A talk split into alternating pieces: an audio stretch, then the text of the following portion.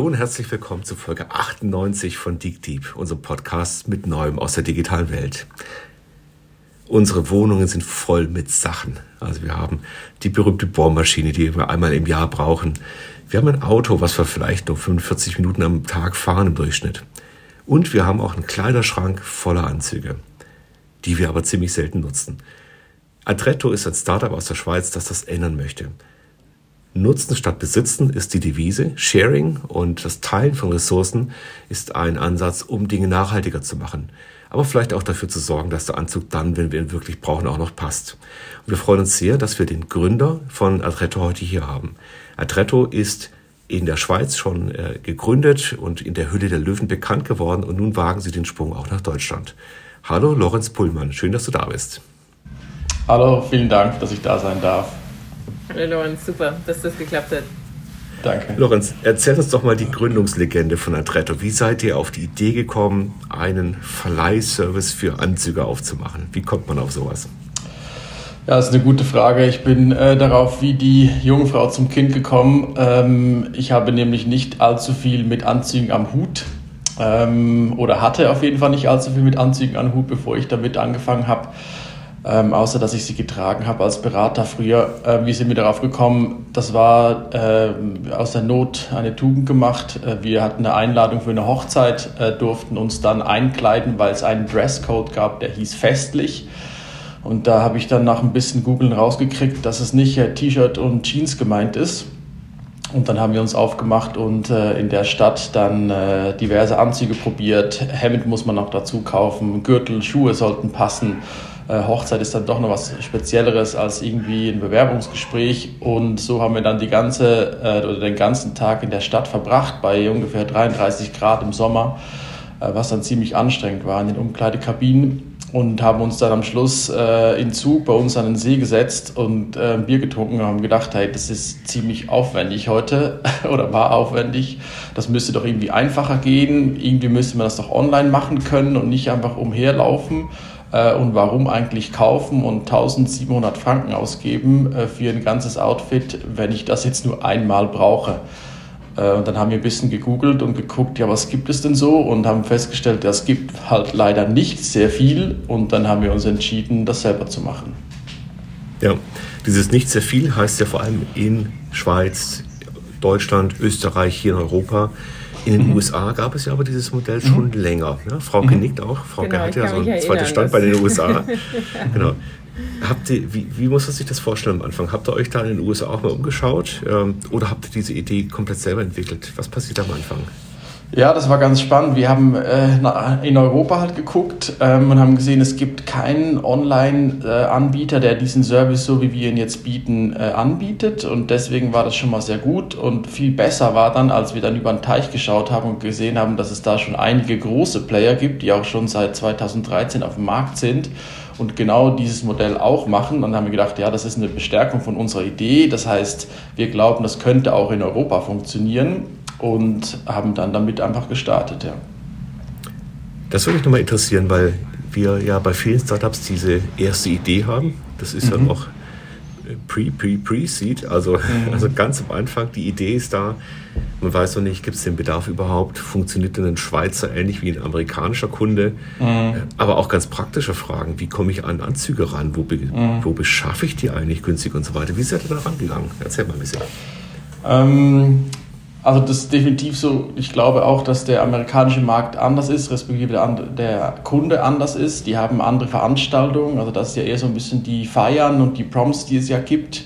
Bei uns ist es eher das Thema Hochzeit. Ähm, und äh, wie sind wir da rangegangen? Wir haben halt einfach versucht, diesen MVP-Gedanken zu leben und mit so wenig wie möglich zu starten, weil ich werde auch oft gefragt, ja, wie viele Anzüge hattet ihr denn zu Beginn von, von Adretto? Und ich habe immer gesagt, ja, 0,0. Also wir sind wirklich, wir sind wirklich mit null Anzügen gestartet und haben einfach versucht, eine schnelle Supply Chain zu haben, also auf, auf einen Händler zuzugehen, der halt in Deutschland sitzt und innerhalb von zwei bis drei Tagen Anzüge liefern kann. Ähm, das war am Anfang nicht ganz einfach, wenn man so ein kleiner Fisch ist, der dann irgendwie mit großen Händlern arbeiten will, aber mit ein bisschen Kontakten und ein bisschen Aufwand geht das. Und dann haben wir einfach eine Webseite zusammengebaut, äh, hatten null Anzüge im Lager und sind dann live gegangen und haben einfach so getan, als ob wir schon x Anzüge im Lager hätten. Und dann sobald... Fake it until you make it. Das genau. ist sehr amerikanisch, genau. Genau, das war das Stichwort. Und dann haben wir äh, nach der ersten Bestellung einfach den Anzug dann beschafft, den wir halt gebraucht haben und haben halt den Kunden ein bisschen vertröstet, weil wir halt so äh, äh, so, so eine hohe Nachfrage hatten, habe ich ihm gesagt, dass halt einfach er zwei, drei Tage warten musste. Und so haben wir dann peu à peu einfach jedes Mal, wenn jemand bestellt hat, einen Anzug dazu gekauft. Und so ging das am Anfang einfach, weil wir halt kein Kapital hatten, um jetzt direkt äh, viele Anzüge zu kaufen. Großartig. Ich muss nochmal zurück auf den Unterschied äh, Deutschland oder Europa, USA und Hochzeiten versus alle möglichen anderen Feste. Das kann ich gut nachvollziehen. Mhm. Heiraten tut man ja in der Regel doch irgendwie eine begrenzte Anzahl an Malen. Ja. Ähm, während meine Erfahrung war in den USA die Zahl der Events, bei denen man irgendwie, wo es dann doch drauf ankommt, deutlich höher ist als hier. Ja? Also mhm. nicht nur Prom und sozusagen während der Highschool-Zeit, was man aus dem Fernsehen kommt, aber auch äh, im Berufsleben hatte ich den Eindruck. Ne? So Black mhm. Tie Dinner und so, das ist schon mhm. mehr ein Ding, als ich das hier kenne. Ähm, hattet ihr oder hofft ihr da einfach auf größere Zahlen an Leuten, die mitmachen, wenn es pro Person nicht so viele Anlässe gibt? Oder stellt ihr fest, wenn eure Kunden das mal kennenlernen, dann machen sie es auch öfters, weil es ja einfach. Ja, es ist beides. Also wir ähm, versuchen natürlich auf diverse Events, also nicht nur eine Nische zu gehen, sondern von Hochzeit über Gala bis zu Bewerbungsgespräch, Beerdigung, dass wir eigentlich wirklich die ganze Bandbreite von einzelnen Events, die man pro Jahr halt so hat, zu spielen. Ähm, und das Zweite ist definitiv, dass wir äh, versuchen, nicht nur ähm, in, in einer Art einmal einen Kunden gewinnen zu können, sondern dass wenn er es einmal macht, und das zeigen auch unsere Zahlen, wir haben eine Retention Rate von über 20 Prozent, dass wenn jemand äh, mal bestellt hat und das einfach ist, dass er sagt, hey, der Service war super, der Anzug hat super gepasst, das ging einfach, schnell und günstig, komm, äh, ich mache das das nächste Mal wieder. Also wir haben wirklich viele Kunden, die, wenn sie mal gemietet haben, dann auch Adretto äh, Family Member sind sozusagen und, und äh, Freude daran haben äh, und dann immer wieder mieten, weil, äh, ja, kommen wir wahrscheinlich später noch dazu, es gibt halt viele verschiedene positive Aspekte von dem Thema Mieten. Es ist nicht nur Geld und nicht nur Nachhaltigkeit, sondern auch Flexibilität. Man kann zunehmen, man kann abnehmen, man kann unterschiedliche Dresscodes abbilden, man hat einfach eine große Flexibilität und das schätzen unsere Kunden extrem. Da muss ich gleich nochmal nachhaken, weil du mhm. verschiedene Größen äh, mit ab und zunehmend. Ich, ich habe eher ein anderes Übergrößenthema. Ich bin in der Regel habe ich zu lange Beine für was man so mhm. in der Stange kauft. Wie ist denn das bei Anzügen? Mein Eindruck war immer, klar kann man irgendwie so direkt im Laden kaufen, aber wenn der richtig gut sitzt, braucht es halt dann doch irgendwie Adjustment. Wie macht ihr das? Also geht ihr Middle of the Road, dass ihr hauptsächlich mit denen, die die Standardmaße entsprechend zunächst mal gestartet seid? Oder wie geht ihr mhm. um mit Leuten, die zu lange Arme, zu lange Beine, zu dicke mhm. Hintern haben? Mhm. Ähm, also äh, wir haben definitiv mit äh, Pareto gestartet oder wir versuchen eigentlich 80 Prozent abzudecken von den Körpermaßen, die es so gibt und da gibt es ganz viele. Ähm, äh, untersuchen das aber immer wieder statistisch auch, dass wir schauen, okay, welche Größen können wir zusätzlich noch äh, äh, dazu nehmen und gewinnen dabei eigentlich äh, ein bisschen mehr Umsatz oder ohne zu, wirklich in zu tief zu gehen. Ähm, das ist das eine. Und das andere ist halt einfach, dass wir auch jetzt über die doch schon drei Jahre, wo wir das machen, halt so viele Daten von Kunden gesammelt haben, dass wir jetzt auch unsere eigene Anzugshosengröße zum Beispiel entwickelt haben, weil wir halt wissen, dass der Durchschnitt oder die meisten Menschen in Anführungsstrichen halt die und die Hosenlänge benötigen und dann passt das auch. Ähm, kleine Anmerkung am Rande, man muss natürlich schon auch wissen, dass der Mietkunde nicht ein Maßanzugskunde ist. Also das, die Erwartungshaltung ist schon eine andere und die Toleranz, glaube ich, auch ein bisschen größer und das macht eigentlich dieses Matching dann aus, dass wir auch ja, eine, genaue, eine Genauigkeit haben von über 80 Prozent, dass ein Anzug auch passt beim ersten Mal. Wissen denn Menschen, die jetzt keinen Anzug im Schrank hängen haben oder, oder andere, wissen sie denn die richtige Größe? Wie kommt es denn überhaupt auf das passende Maß? Hm, das ist, das ist ein, ein, super Punkt, den du ansprichst, Christoph, weil die meisten Männer äh, kennen ihre Anzugsgröße nämlich nicht. Also außer die, die halt wirklich jeden Tag einen Anzug tragen, die kennen sich damit aus. Alle anderen sagen, puh, ich kenne gerade mal knapp meine T-Shirt-Größe und Schuhgröße und dann hört es auch schon ziemlich schnell auf. Ähm, und das haben wir als, äh, als weiteren USP von uns entwickelt, dass man äh, bei Adretto einen Anzug äh, mieten kann, ohne eben seine Größe wissen zu müssen. Also es ist aus meiner Sicht ein einer der wenigen, wenn nicht der einzige Shop, äh, bei dem man Kleider bestellen kann, ohne eine Größe angeben zu müssen. Das ist am Anfang für den User ein bisschen irritierend, aber wir, wir versuchen es so weit wie möglich zu erklären. Und dann hat er natürlich einen Hassel weniger, er muss seine Größe nicht kennen. Und wir ermitteln dann über eine statistische Datenbank, über einige Angaben, die er zu sich machen muss und zu seinem Körper, was er für eine Größe hat. Das heißt, man muss sich selber ein bisschen vermessen? Ähm, genau, also es gibt zwei äh, Stufen. Das eine ist, man muss einfach Größe, Gewicht, Alter, Körperform, Körperbau angeben. Ähm, und dann haben wir natürlich schon eine hohe Treffergenauigkeit. Und dann gibt es natürlich Fälle, äh, wenn jemand äh, nicht in diesen 80 Prozent liegt, sondern ein bisschen am Rande, links oder rechts, dann fragen wir noch zusätzliche Maße ab. Ähm, das geht ganz einfach. Ich habe dann das online, erkläre ich das in einem Video, dann kann man sich zu, zu Hause selber messen. Das geht auch in fünf Minuten und dann können wir wirklich mit einer Genauigkeit von über 90 Prozent dann beim ersten Mal äh, die Anzugsgröße bestimmen. Super, das spricht ja so den Statistiker in mir. Ja, schön. Ne? Hier, hier mir äh, die Normalverteilung in der mhm. Körpergröße. Das ist Frauke ist immer ein, ein statistischer Outlier. Aber das ist wirklich so. Ich meine, man kennt das aus den Büchern, also genau. ich zumindest. Und das ist wirklich, wenn ich die Datenbank, also wenn ich einen Export mache und mir die auf eine Kurve lege, dann ist das wirklich, das ist ja. wirklich so. Das ist einfach Wahnsinn, oder? Also genau. immer wieder schön, wie das Leben eigentlich die Theorie bestätigt. so, jetzt seid ihr da reingestartet und habt gesagt, okay, das braucht die Welt oder die Schweiz erstmal. Mhm. Wir starten damit rein. Was von den ersten Glaubenssätzen beim Bierchen, äh, im, was war es am Zugersee, ja, was, was ist denn davon noch geblieben und was hat sich denn auch komplett verändert? Also wo habt ihr wirklich dann auch umdenken müssen und was, was hat ganz anders funktioniert, als ihr euch das am Anfang vorgestellt habt? Ja, ganz viele Dinge, würde ich mal sagen. Also eigentlich das meiste, was man sich halt am Anfang so austräumt oder wenn man dann, äh, wir waren ja bereits noch, wie du schön gesagt hast, normal berufstätig ähm, und haben das dann jeweils abends gemacht äh, oder am Wochenende und dann, dann schwelgt man halt schon in so romantischen Gedanken und denkt, ja, und dann eigenes Unternehmen gründen und eigenes Büro und dann machen wir das so und so und so ja, das hat sich dann ziemlich äh, bald mal als anders herausgestellt, weil halt äh, irgendwann muss man sich entscheiden, oder? Dann ist nicht mehr, ich mache das halt nebenher und habe ein normales Gehalt und Sicherheit, sondern man muss dann entscheiden, hey, gehen wir jetzt all in oder nicht?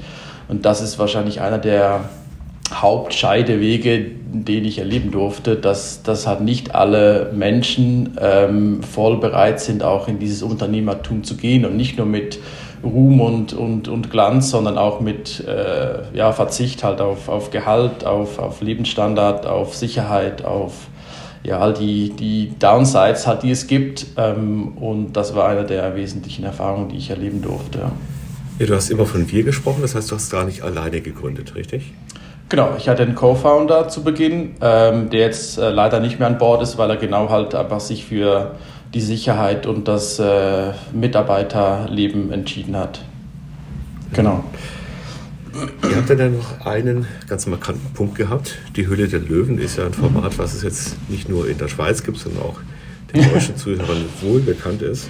Mhm. Das sind immer sehr interessante Gestalten. Ich kenne das Schweizer Format eigentlich gar nicht. Ich weiß nicht, wer da drin mhm. sitzt. Mhm. Aber es ist ja natürlich eine, eine große Sache. Wie seid ihr denn da reingekommen und wie läuft sowas ab, wenn du mhm. das erzählen darfst, vertragsrechtlich? Ja, ich denke, das ist äh, okay, wie man das erzählt, ist ja auch Werbung für den Sender. Ähm, also von da an, das ist, unser Antrieb war, man kennt uns nicht, wir haben kein Geld für große Marketingkampagnen, wir hatten noch keine Investoren damals. Und äh, dann habe ich gesagt, hey, lass uns da einfach anmelden, weil wenn wir ins Fernsehen kommen, dann sehen uns mindestens eine halbe Million Schweizer auf jeden Fall. Äh, und dann ist es schon mal eine halbe Million mehr, die das gesehen haben als vorher. Also von da an war das eher eigentlich so der Marketing-Aspekt oder die, die Werbung, die wir damit machen wollten.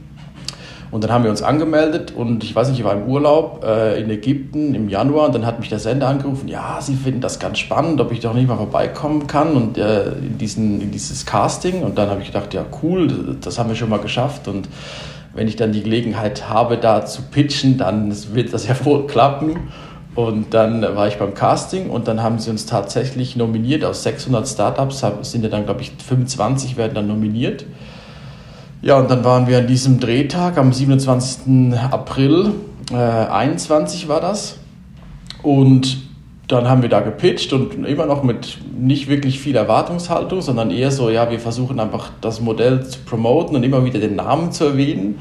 Und dann haben doch äh, drei der Löwen äh, von diesen fünf haben uns dann ein Angebot gemacht und waren völlig begeistert von der Idee. Und wir waren dann selber irgendwie so überrascht, dass die das alle so gut finden. Und dann haben wir uns dann für einen entschieden ja, und so ging dann eigentlich dieses Investorenthema dann wirklich los, was wieder eine ganz andere Phase ist von einem, von einem Startup als halt am Anfang selber so ein bisschen tüfteln und, und ausprobieren und, und mal gucken, was, was funktioniert und was nicht. Bevor wir die Phase jetzt gleich nochmal äh, kennenlernen, äh, habe ich noch zwei Fragen. Also einmal kann ich mir natürlich vorstellen, ne, im Rückblick ist ja natürlich immer klar, meine, was ein tolles Thema, kann jeder was mit anfangen, mhm. der yeah. die Sendung schaut, äh, großartig. Aber ähm, mir ging es tatsächlich so, dass ich auch von eurem Namen total begeistert war. Hattet ihr den von Anfang an? Also der, der rollt ja geradezu von der Zunge, man weiß irgendwie, worum es geht. Und also das mhm. muss man ja auch erstmal hinkriegen, so einen guten Treffer zu landen. Kam der von dir? Wie ja. ihr dazu? Ähm, ich habe nie viel über, oder ich bin, ich war nie Freund von, ich muss jetzt stundenlang Workshops machen über Namen und äh, Branding und und so weiter, weil mir war immer die Sache halt wichtig, dass wir an dem Thema arbeiten und wir hatten lange keinen Namen für das Unternehmen. Und dann irgendwann ist mir das nachts mal eingefallen, irgendwie mit dem Thema Adret und Adretto. Und dann habe ich meinem damaligen Mitgründer geschrieben, hey, was hältst du eigentlich von Adretto? Das wäre doch was. Und dann haben wir kurz gegoogelt, ja, gibt es die Marke halt schon oder gibt es irgendwas davon? Und dann gab es das nicht, außer ein Reinigungsunternehmen in Deutschland, das äh, liquidiert wurde. Und dann haben wir gesagt, ja gut, dann nehmen wir Adretto.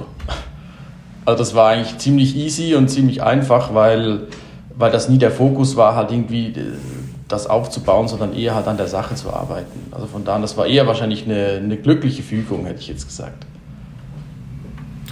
Klasse, jetzt, jetzt kommt ihr in eine Phase rein mit der Höhle der Löwen, wo auf einmal ganz andere Themen da sind, die man als normal Angestellter überhaupt nicht kennt. Investoren, mhm. ähm, mhm. die ganzen Startup-Phasen, ich habe vorhin schon mhm.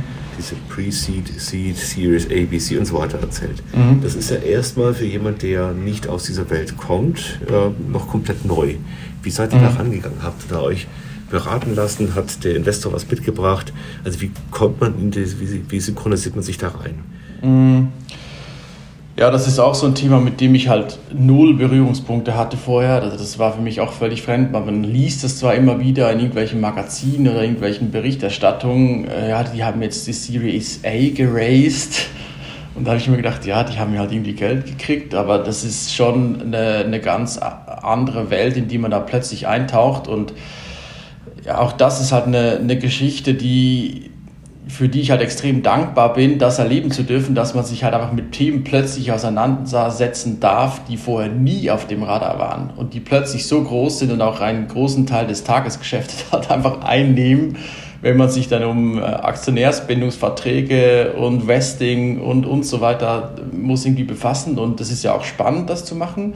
Und da glaube ich ist einfach die die Idee, einfach sich hin, hineinzugeben und irgendwie äh, zu recherchieren, zu gucken, zu lesen, äh, mit Leuten zu sprechen, die halt Erfahrung haben. Und so wächst man langsam in dieses Thema rein. Also das ist wie Studium einfach ohne Bücher. Ich wollte gerade sagen, anstatt ein MBA-Programm zu durchlaufen, macht man es einfach. Ja, genau. Also das, also das ist wirklich, ähm, ich habe zweimal studiert, um irgendwie dann äh, lernen zu müssen, dass man mit einem Startup irgendwie nochmal ein drittes Studium sozusagen macht. Einfach halt äh, hands-on und das ist schon was ganz Cooles, ja, dass man erleben darf. Aber man muss es halt auch so sehen. Also ich glaube, wenn, wenn man irgendwie Angst vor neuen Themen hat oder sich irgendwie eher auf der Komfortzone bewegen will, dann ist es wahrscheinlich eher mühsam, dann wieder neue Themen anzugehen. Und ich finde es halt einfach spannend, dass man, ja, man kann jeden Tag einfach so viel dazu lernen. Also Ja. Jetzt habt ihr mit null Anzügen angefangen und wahrscheinlich auch mit null Mitarbeitern. Genau. Wie sieht denn das genau. derzeit aus? Genau, jetzt haben wir viel mehr Anzüge, also mittlerweile sind es über knapp 2000 ähm, in beiden Ländern und äh, wir sind sieben Mitarbeiter. Genau. Das heißt, dieses Bootstrapping vom Anfang, also ich lasse alles weg. Ähm, Bootstrapping kommt ja irgendwie so Schnürsenkel rausziehen und ganz, ganz, ganz eng schnüren. Alles weglassen und wahrscheinlich viel Excel und viel Papier und viel so handgemachte Sachen. Mhm. Jetzt müsst ihr ja reingehen in tatsächlich auch Prozesse bei sieben Leuten, musst du ja auch mhm. wirklich überlegen, wie arbeiten die eigentlich zusammen. Mhm. Das sind ja nicht nur eure eigenen sieben Leute, schätze ich mal, sondern es sind ja noch irgendwelche Menschen da, die, die in der Logistik sind, die in der Reinigung sind von den Anzügen und solche Geschichten. Mhm. Ähm, wie geht ihr da ran und wo steht ihr da heute? Also ist das schon, gibt es da schon ein SAP-Backbone und der unterstützt euer ganzes, euer großes Unternehmen? Äh, nee, SAP gibt es noch nicht. Ich glaube, das wird es wahrscheinlich auch nie geben bei uns. Ähm, nicht, weil ich was gegen SAP habe, aber weil einfach die Dimension eine andere ist. Ähm, das ist eigentlich so die, die nächste Phase dann, oder die man dann eintritt, weil dann ist man nicht mehr einfach äh, Gründer und Mitgründer und macht halt irgendwie auf WhatsApp kurz ein bisschen was und ah ja, genau, wir treffen uns und besprechen uns dann, sondern dann hast du halt schon auch Mitarbeiter, die auch eine gewisse Erwartung haben als dich, an dich, ähm, an die, deren persönliche Entwicklung, äh, an die Perspektive im Unternehmen. Ähm, du hast dann Regelmeetings. Also das fängt dann schon an, irgendwie so Kultur und Verhalten anzunehmen. Du hast ein Office, wo man sich einmal in der Woche trifft und irgendwie zusammen Mittag isst. Das ist wirklich dann, man sieht halt einfach diese, diese oder dieses kleine Pflänzchen dann auch ähm, zu, man sieht das dann, wie das wächst, aber man muss es halt auch pflegen. Also keine Pflanze wächst nicht die man nicht gießt oder irgendwie mal Dünger gibt oder Licht hat. Also da muss man sich auch drum kümmern und das ist ja jetzt auch für mich jetzt die, die nächste Phase, die sehr spannend ist, weil ich jetzt wie versuche langsam, wie es immer so schön heißt, nicht mehr im Unternehmen zu arbeiten, sondern am, am Unternehmen. Das ist in einem Startup immer noch schwierig, weil man halt operativ sehr eingebunden ist, aber diese Themen gehören halt jetzt auch zu meinem Alltag und die sind auch gut, weil dann kann man auch äh, aus diesen Leuten halt irgendwie viel mehr machen und schlussendlich sind es ja nicht nur Mitarbeiter, sondern bei uns auch Mitunternehmer, weil die halt alle beteiligt sind. Das ist interessant. Wie habt ihr das äh, organisiert? Mhm. Ähm, also äh, du meinst die Beteiligung oder? Mhm. Also das war am Anfang, als wir noch zu zweit waren, ähm, war das so, ja, wir versuchen so viele Anteile wie möglich zu behalten. Und irgendwie im Laufe der Zeit, auch mit dieser Trennung von meinem äh, Mitgründer, habe ich dann so festgestellt, hey, ich glaube, es macht einfach viel mehr Sinn, äh, ein kleinen Teil von etwas Großem zu sein, als irgendwie einen großen Teil von einem kleinen Kuchen zu haben. Und ähm, dann haben wir aber gesagt, hey, wir beteiligen alle Mitarbeiter, die Lust darauf haben. Also die müssen nicht per se, aber sie können. Ähm, und dann westen wir halt diese Anteile und äh, machen das über eine gewisse Zeitperiode. Und dann hat man eigentlich wie eine lange äh, man hat ein geringes Risiko grundsätzlich, weil man halt die Aktien wieder zurückkaufen kann. Ähm, oder man hat einfach äh, eine längere, ja, wie so eine Probezeit halt mit dem Mitarbeiter zusammen, wo man dann auch sagt, hey doch, das funktioniert wirklich gut. Also beide können mit dem leben, äh, wie es halt abläuft bei uns und fühlen sich wohl. Und dann glaube ich, ist es eine gute Geschichte. Weil, Jetzt geht ja auch ich, ja. weil ich finde immer wieder so dieses, ähm, ja, ich möchte ein Teil von einem Unternehmen sein und als ich dann die Gespräche geführt habe für die ganzen Mitarbeiter, ähm, haben die gesagt, ja, ich möchte halt irgendwie Teil von dem Unternehmen sein oder werden. Habe ich gesagt, ja, bei uns bist du dann aber wirklich Teil. Also das ist nicht nur, dass du einen Teil dazu beiträgst, sondern du bist dann Teilhaber. Also von daher, das ist schon einmal ein anderes Mindset und ich glaube, dadurch sind die Mitarbeiter auch motivierter, wenn sie selber mehr Einfluss haben auf Erfolg und auch dann halt äh, auf die, die Möglichkeit hat, irgendwann vielleicht was daraus zu machen, ja. also monetär jetzt. Genau, das wäre jetzt gerade noch meine äh, Nachfrage gewesen. Äh, betrifft das nur sozusagen Aktien und Anteile und passiv oder habt ihr das auch abgebildet im, in, in der Art, wie ihr Entscheidungen trefft? Absolut, also bei uns ist es so, dass wir alle auf Augenhöhe sind, das erwähne ich auch immer wieder. Klar, es ist halt, und ich bin der Gründer und kenne halt das von Anfang an, das ist immer noch ein bisschen anders, weil sie halt die ganze Historie nicht so miterlebt haben, sondern nur mitgehört haben. Aber ich versuche alle auf Augenhöhe zu halten, weil jeder Mensch, Mitarbeiter ist genau gleich viel wert und hat genau gleich viel gute und auch schlechte Ideen. Und von da an soll einfach jeder irgendwie mithelfen können, um, um gemeinsam dieses Thema voranzubringen. Jetzt steht ja in Deutschland die große Saison bevor. Also wir haben jetzt mhm. Februar, Ende Februar, die Hochzeitsplanungen laufen auf Hochtouren, das mhm. Wetter wird besser und so weiter. Was habt ihr euch denn vorgenommen für Deutschland für dieses Jahr? Was soll da passieren? Ähm, vieles haben wir uns vorgenommen. Also du sprichst äh, zwei super Themen an. Hochzeit ist unser Hauptbusiness, wie du so ein bisschen rausgespürt hast. Also wir machen ja fast 70 Prozent von dem Umsatz mit äh, Hochzeiten und da nicht ähm, der Bräutigam an sich, sondern es sind die Gäste, die dann bei uns mieten. Ähm, was haben wir uns vorgenommen? Wir hatten ja letztes Jahr den Go Live schon geplant, im April eigentlich für Deutschland. Ähm, das ist dann alles anders gekommen, weil wir halt einige Themen nicht so schnell auf die Kette gekriegt haben, wie wir uns das vorgestellt haben und sind dann leider erst im August so wirklich live gegangen, wo dann die Hochzeitssaison, die ja von Mai bis September geht, ähm, schon fast durch war. Äh, und deswegen haben wir uns jetzt dieses Jahr sehr viel vorgenommen für Deutschland, weil für uns ist Deutschland ein, aus zwei Gründen ein ganz wichtiger Markt. Zum einen, weil es der drittgrößte Anzugsmarkt in Europa ist. Das heißt, es ist dann schon ein großer Player neben England und, oder UK und, und Frankreich. Okay, England und Frankreich ist vor uns. Ja, das, das mhm. kann ich. Doch, mhm. stimmt. das stimmt. ähm, und das Zweite ist halt, dass wir äh, damit auch beweisen können, dass es in einem zweiten Land das gleiche Modul, äh, Modell auch funktioniert, respektive dass wir dadurch auch diese, ja, diesen Need einfach auch spüren können in einem anderen Land. Und dann, wenn wir diese beiden irgendwie wie, äh, attackieren konnten, dann kann man auch sagen, hey, jetzt braucht es einfach noch ein bisschen mehr Kapital und dann können wir das wirklich auch auf andere Länder schneller ausrollen. Und das ist für uns schon ganz wichtig, jetzt diese Traction dieses Jahr in Deutschland hinzukriegen. Wenn ihr euch da so viel vorgenommen habt und so viel hin und her geschickt wird, ja, dann ähm, kann man natürlich, also wir sind ja vorhin eingestiegen mit der Frage oder mit dem, mit dem Statement, dass es nachhaltiger ist, auf diese Weise mhm. äh, sich mhm. adrett anzuziehen. Mhm. Ähm, aber äh, Logistik ist ja schon ein Thema und das Zeug muss ja auch von A nach B. Mhm. Habt ihr das mal durchgerechnet? Also ist das nachhaltiger, was ihr da macht?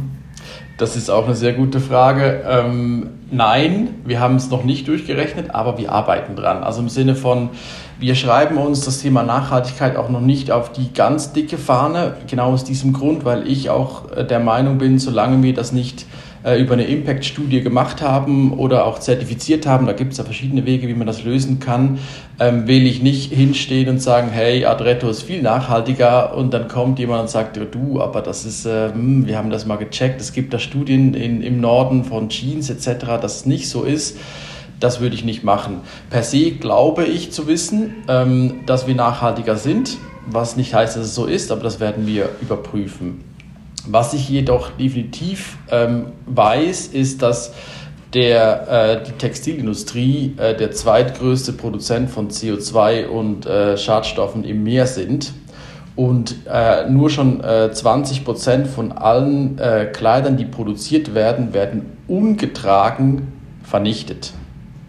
Ja? Und da haben wir definitiv einen Impact, weil unsere Kleider, die werden garantiert mindestens ein, zwei, fünf, zehn Mal getragen und nur schon so haben wir einen Impact wenigstens auf dieses Thema. Dass es logistisch hin und her transportiert werden muss, absolut, aber da arbeiten ja andere auch dran, dass man die Logistik jetzt nicht mehr nur äh, mit ganz alten Dieseln rumfährt, sondern dass es über Go Green oder elektrisch etc. geht. Also von daher, glaube ich, arbeiten wir alle ein Stück weit dran, um einfach die, die Welt ein bisschen besser zu machen. Die, die zehnmal Nutzungen, ist das so etwa der Durchschnitt? Oder habt ihr, also ich bin immer noch mhm. an den ganzen Daten und Zahlen mhm. Das ist schön. Ich denke, höre ich ja so ein super Data Science Projekt, mhm. äh, in das man sich leicht reindenken kann. Also da werde ich im Nachgang nochmal die Studis auf dich hetzen. Aber Gerne. Ähm, was ist denn bei euch sozusagen der Median in der Nutzung ja. von so einem Anzug? Also ja.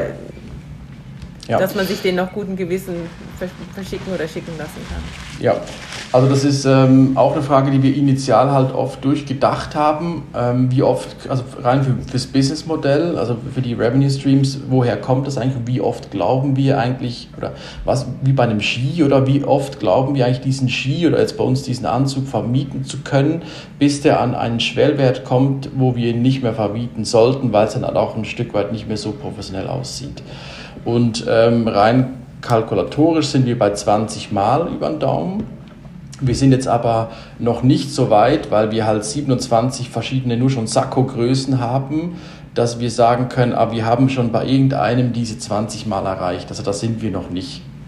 Ähm, das ist etwas, was uns dann ja sicherlich auch, äh, das, was wir halt einfach erleben werden, wo wir dann stehen. Und natürlich gibt es auch Abweichungen, klar.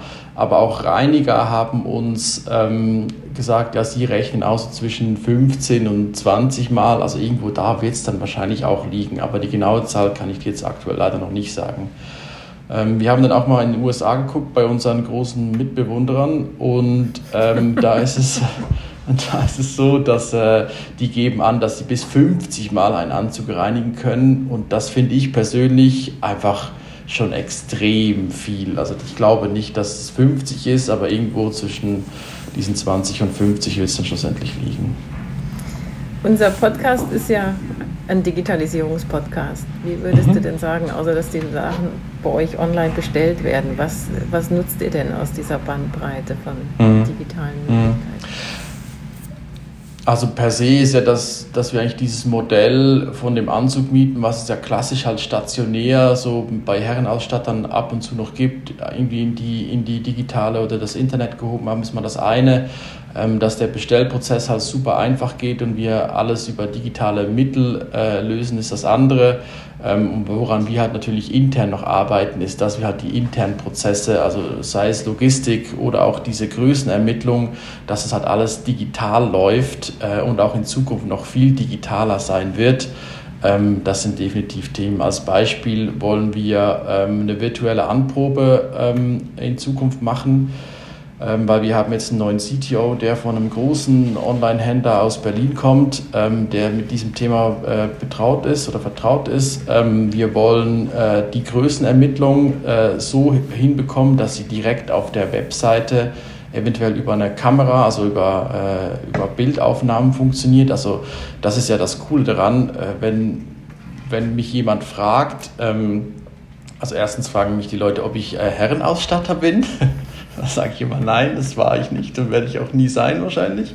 Ähm, sondern wir sind wirklich so ein, äh, ein halbes Tech-Unternehmen, ohne dass uns das jetzt wirklich Tech sind, aber es ist halt einfach extrem viel Technik dahinter und ein digitales Leben, das wir halt nutzen, um unseren Service überhaupt auch profitabel machen zu können. Also ohne das wäre das gar nicht möglich, weil dann hätten wir einfach ein Ladengeschäft und dann würde jemand vorbeikommen und wir müssten Miete und Personal zahlen und das ist nur schon per se halt einfach schwierig. Also, okay, also wenn Andretto im Metaverse den ersten Store aufmacht, dann, dann reden wir nochmal. Ja. ja. Sehr schön. Ähm, noch eine letzte Frage von mir zum Abschluss. Was kriegt denn bei euch eigentlich alles? Also wir haben über Anzüge gesprochen, aber mhm. da gehört ja doch eigentlich noch mehr dazu.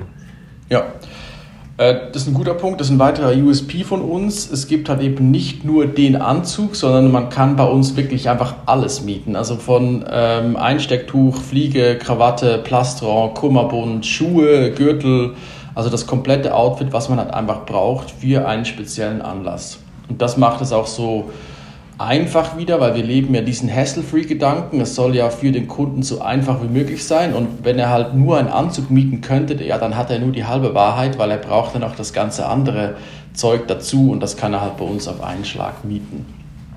Das heißt und, aber, als Frau habe ich jetzt richtig rausgehört, als Frau muss ich bei euch nicht anrufen, aber ich könnte als Frau für meinen Mann mal genau. ordentliche Klamotten besorgen. Okay. Ja, und das ist auch was, was wir komplett unterschätzt haben. Äh, das Thema Frauen, die bei uns bestellen für ihre Männer. Also an diese Zielgruppe habe ich nie gedacht. So, also im Nachhinein eher einfältig so zu denken, aber das ist wirklich so. Und dann die, äh, das ist wie bei Porsche, oder da war es ja auch damals so, die, der erste 356 wurde von einer Frau bestellt, also von einer Schweizerin sogar noch. Und bei uns war es auch so, äh, die erste Bestellung, die dann im Januar äh, reinkam, war von einer Frau. Die hat für ihren Mann, die musste auf einen Geschäftsanlass von einem großen äh, Beratungsunternehmen und wollte halt, dass ihr Mann anständig aussieht und hat dann bei uns ein komplettes Outfit gemietet. Und ich war halt sowas von baff, als ich dann gesehen habe, oh, das hat eine Frau bestellt. Und dann habe ich gedacht, ja klar, stimmt, die bestellen ja für ihre Männer, da habe ich gar nicht dran gedacht. Aber das ist ja auch so ein schönes Learning, dass man dann einfach theoretisch irgendwie sich was ausdenkt und dann geht man live und praktisch ist die Welt dann komplett anders. Und in diesem Fall halt sehr positiv, weil die Zielgruppe größer wird. Sehr schön.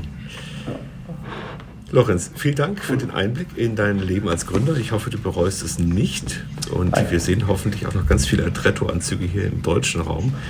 Und bin sehr gespannt, wie es bei euch weitergeht. Danke für deine Zeit mit uns. Vielen Dank auch, dass ich da sein durfte. Danke, ciao. Tschüss zusammen, ciao, ciao.